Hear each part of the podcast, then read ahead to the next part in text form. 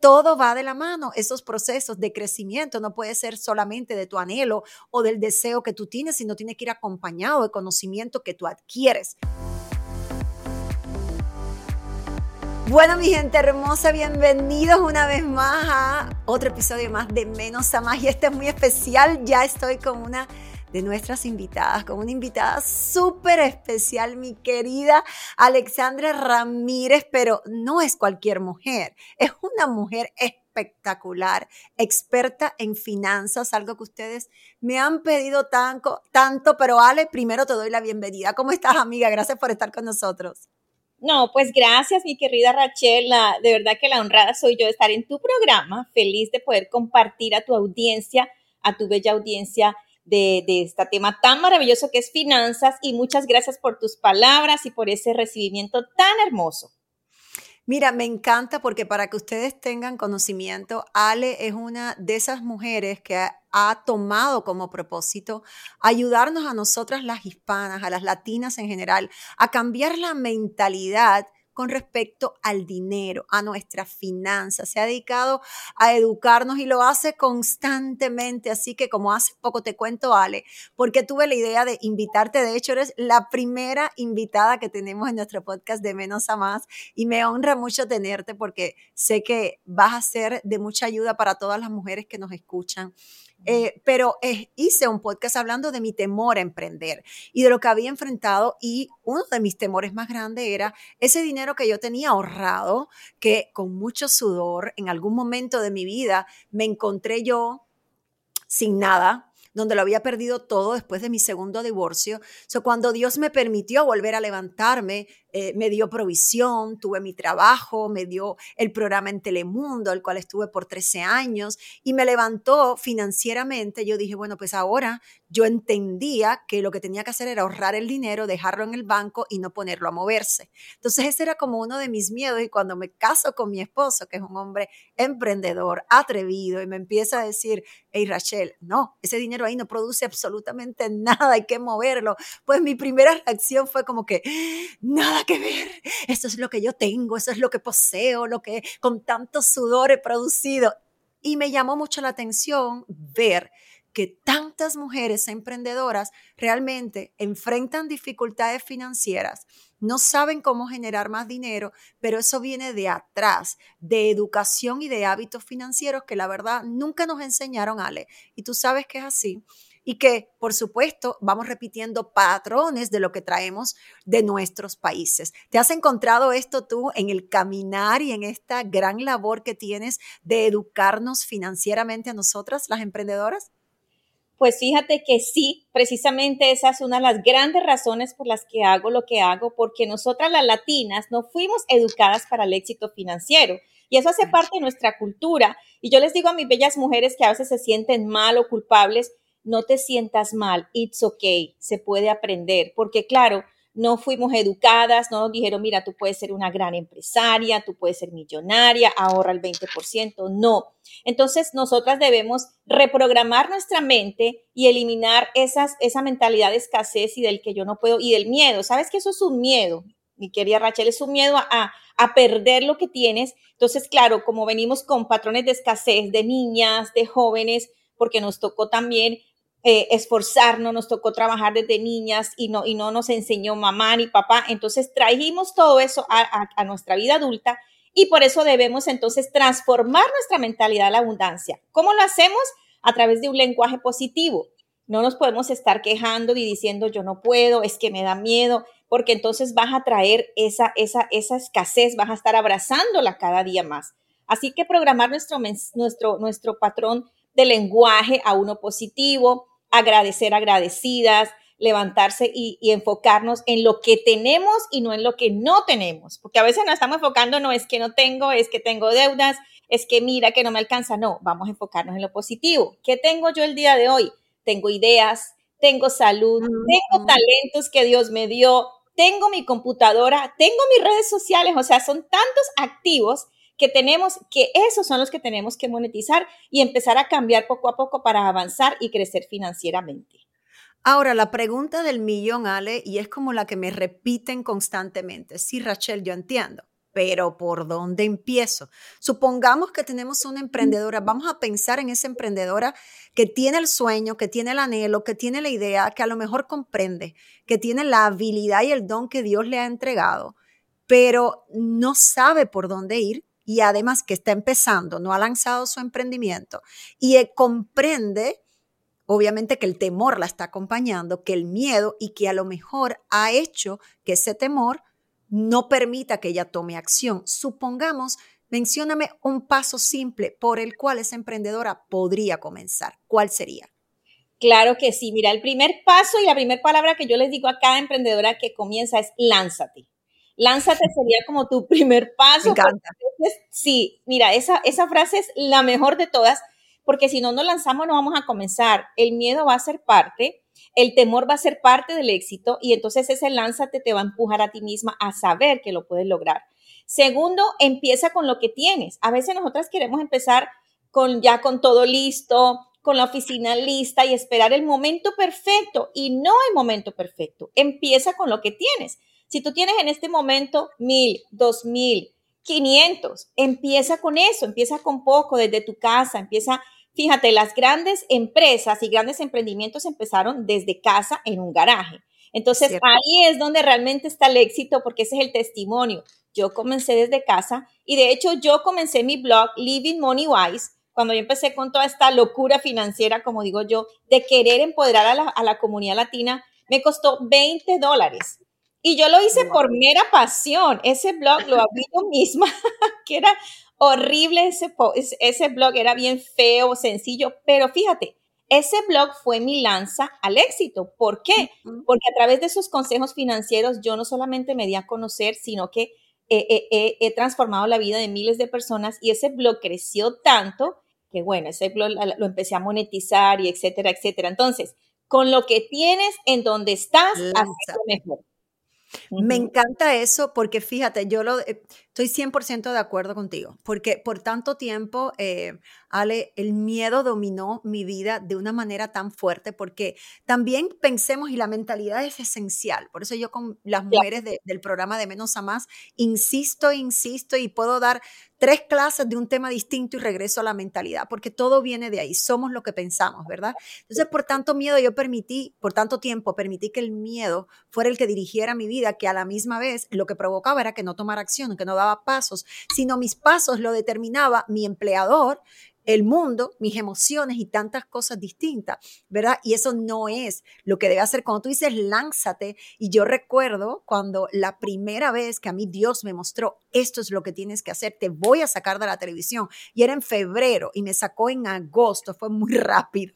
Yo no pensé que iba a ser tan rápido, dije, ok, perfecto, tenía muchas ganas, pero decía, ok, ¿por dónde empiezo? Y recuerdo una de mis mentoras que me decía, ella siempre dice la frase, do it now. O y es muy parecida, es muy similar a lánzate, hazlo ahora. Recientemente estaba leyendo el libro de Amy Porterfield, me encanta porque ella menciona que nosotras las mujeres tenemos esta tendencia de esperar a que todo esté perfecto para lanzarnos. Y tú acabas de decir, lánzate con lo que tienes. Mujer, tú que me estás oyendo, ¿qué tú tienes ahora en tus manos? Así sea el sueño, así sea la idea, lánzate, empieza a ejecutarla. Mira, Ale, porque empezó por un blog y mírala hoy donde está. Es la coach número uno de finanzas. Ahora tiene el Expo Finanzas que viene en el 17 de noviembre y las expositoras que tiene. Tú te quedas Margarita Paso, Vilma Núñez, Gabriela, la cantidad, para que te las voy a mencionar todas, se me va el podcast completo. Exacto. Que de hecho te invitamos más adelante, te vamos a dar la información.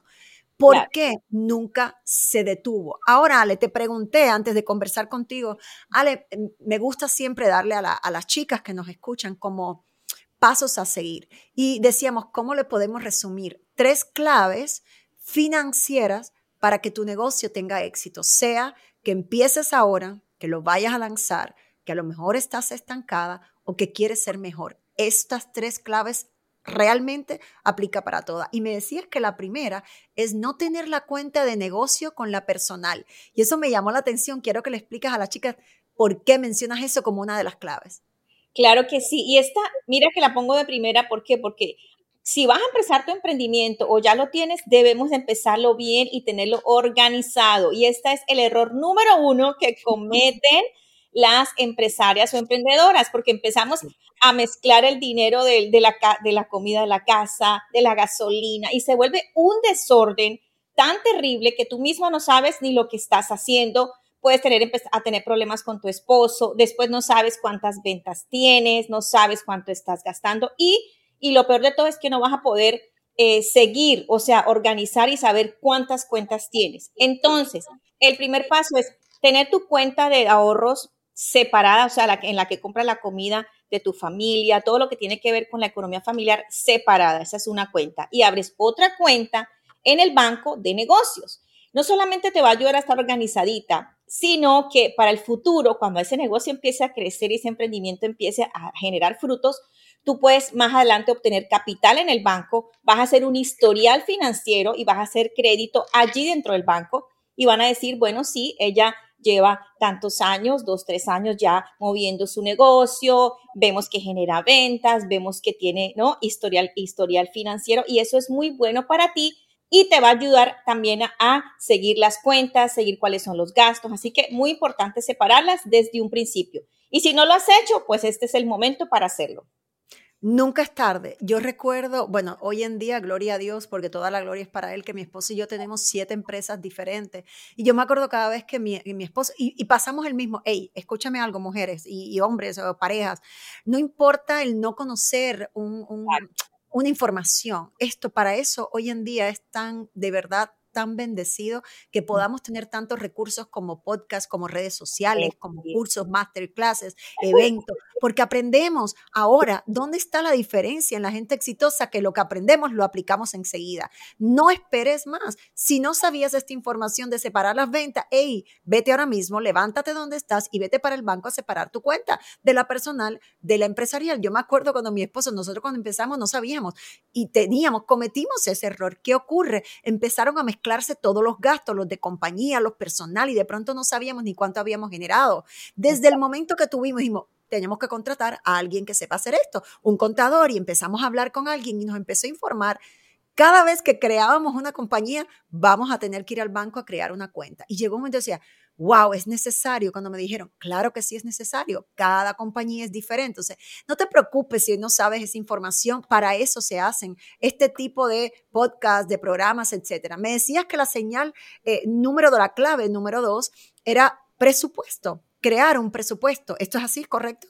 Exactamente. Mira, eso se llama un registro de ingresos y gastos. Es como sumar cuáles son mis ingresos. Estamos hablando, el ejemplo que estás poniendo, si tienes una, una empresa que tiene diferentes líneas de servicios. Fíjate que nosotras empezamos un emprendimiento y va creciendo. Ahora tú tienes el podcast, tienes los libros, tienes las clases, los cursos. Entonces, y cada una va a generar unos ingresos, tú vas a sumar esos ingresos versus los gastos que tienes. Entonces, llevar ese registro. Yo te recomiendo que tengas un buen contador, un buen asesor financiero. Eso es vital.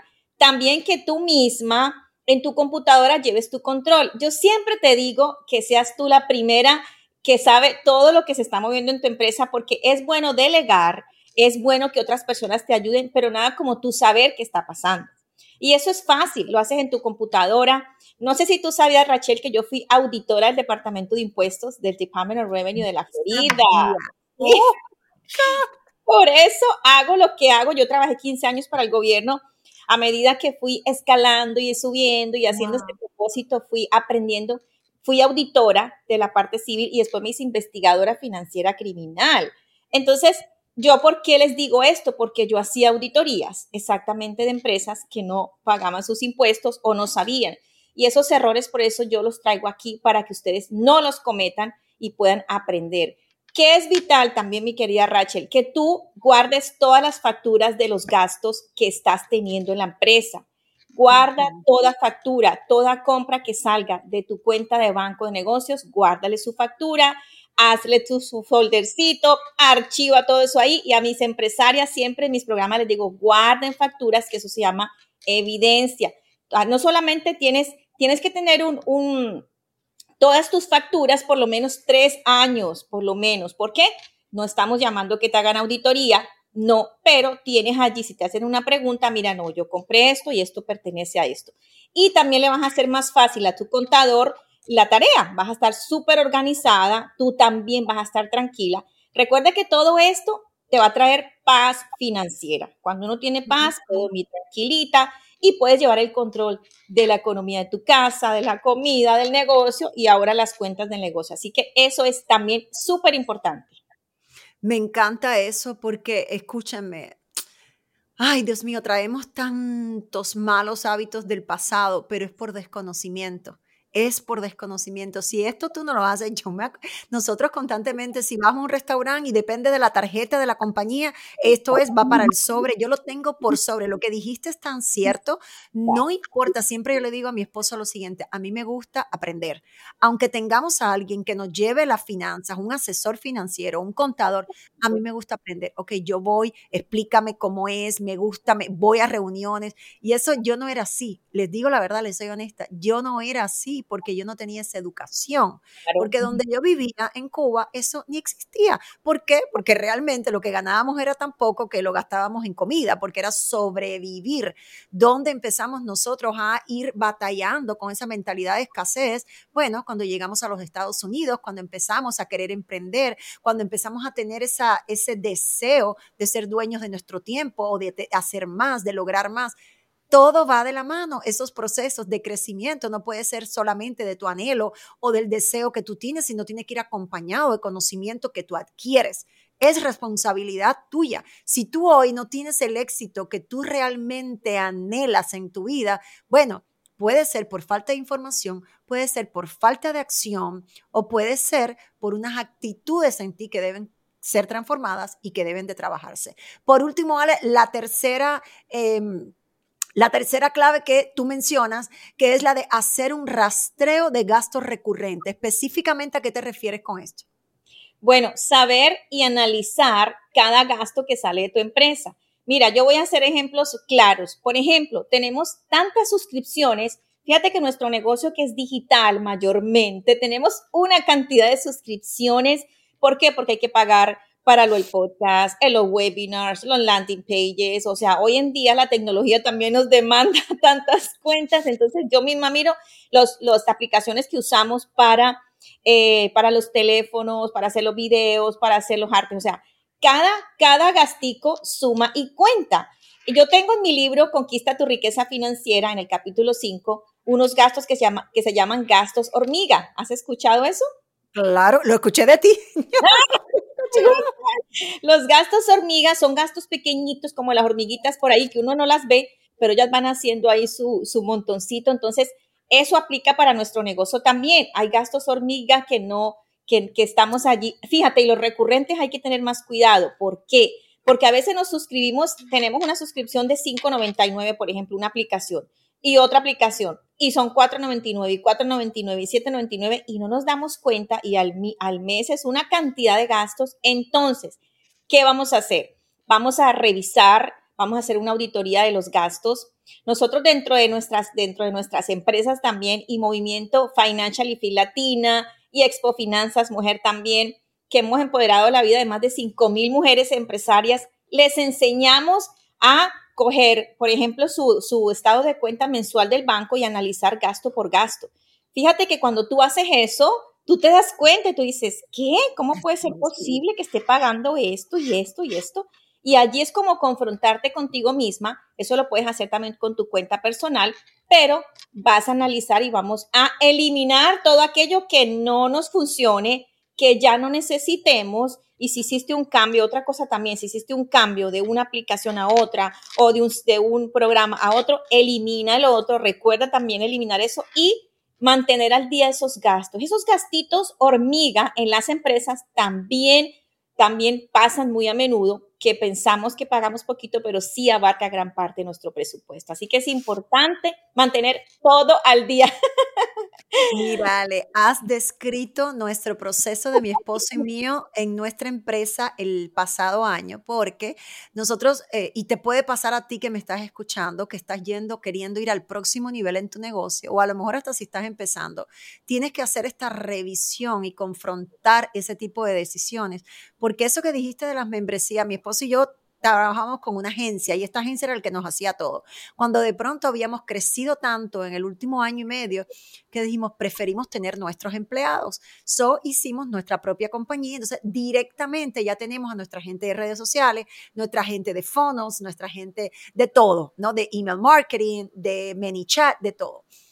Este cambio sucedió que tenemos que estar atentos a cosas que antes no nos ocupábamos nosotros. Entonces es importante que tú estés alerta, tú que me escuchas, dueña de negocio, empresaria o que estás pensando en hacerlo, a ese tipo de, de cambios para escalar. Si no estás atenta a este tipo de gastos hormiga, que eso que nunca se te olvide, vete corriendo a perseguir esos gastos hormiga en tu statement urgente, porque como bien lo dice, las hormiguitas ahí trabajan ahí poco, pero son bien trabajadoras las muchachitas. So, cuando tú no te vayas, tú no te das ni cuenta y tú dices, ¿y cómo es que gasto esto? Porque el dinero no me está alcanzando. Mi esposo y yo hicimos revisión de todas esas membresías y te digo en serio, nosotros nos dimos cuenta que había más de 1.500 dólares en membresías que ya no usábamos, que no nos habíamos dado cuenta y que ni siquiera se nos había levantado la banderita de qué pasaba. ¿Por qué? Porque nosotros no llevábamos eso. Entonces no nos habíamos dado cuenta. Gente, hay que estar al tanto de esos gastos hormiga definitivamente. Ale, para terminar, esas fueron las tres claves financieras para que tu éxito, tu negocio tenga éxito. Empiecen a seguir a Ale. Bueno, de todas formas, yo les voy a poner toda la información. Alexandra Ramírez, ahí la, la cuenta tuya es Alexandra Ramírez, ¿verdad, Ale? Oficial.